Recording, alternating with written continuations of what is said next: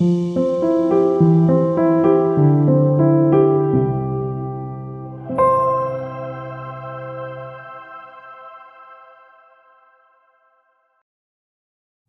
Graff Die Familie des Künstlers vor dem Bildnis Johann Georg Sulzers.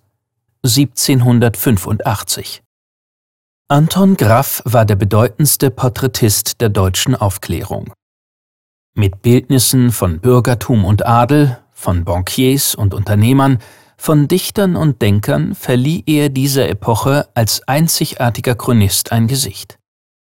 Der aus Winterthur stammende Künstler durchlief eine internationale Karriere, die seinen Ruf und seine Bilder von Winterthur bis Wien und von Moskau bis London und Paris getragen hat, obwohl er die meiste Zeit seines Lebens in Dresden, Leipzig und Berlin tätig war.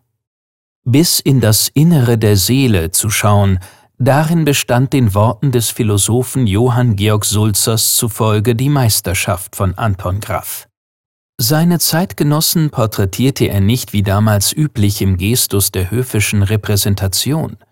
Vielmehr lag ihm daran, den Charakter des Einzelnen auszuloten, seine Individualität zu entdecken und seine seelischen sowie geistigen Qualitäten wiederzugeben.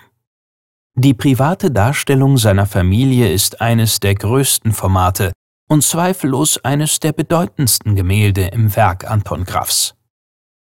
Als Auftragswerk des Herzogs von Kurland ist es Ausdruck der Wertschätzung, die der Aristokrat dem Künstler entgegenbrachte. Denn es dokumentiert nicht nur den damals wachsenden Geniekult, sondern auch die bürgerliche Emanzipation der Aufklärung.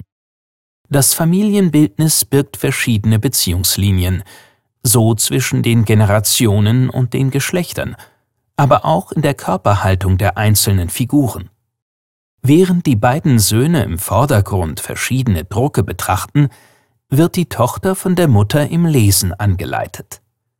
Das Tasteninstrument im Hintergrund mag auf die Harmonie des Familienlebens hinweisen. Der Künstler plädiert in diesem Bild für die Erziehung der Kinder zu gebildeten Menschen, woran die Kunst einen wesentlichen Anteil hat.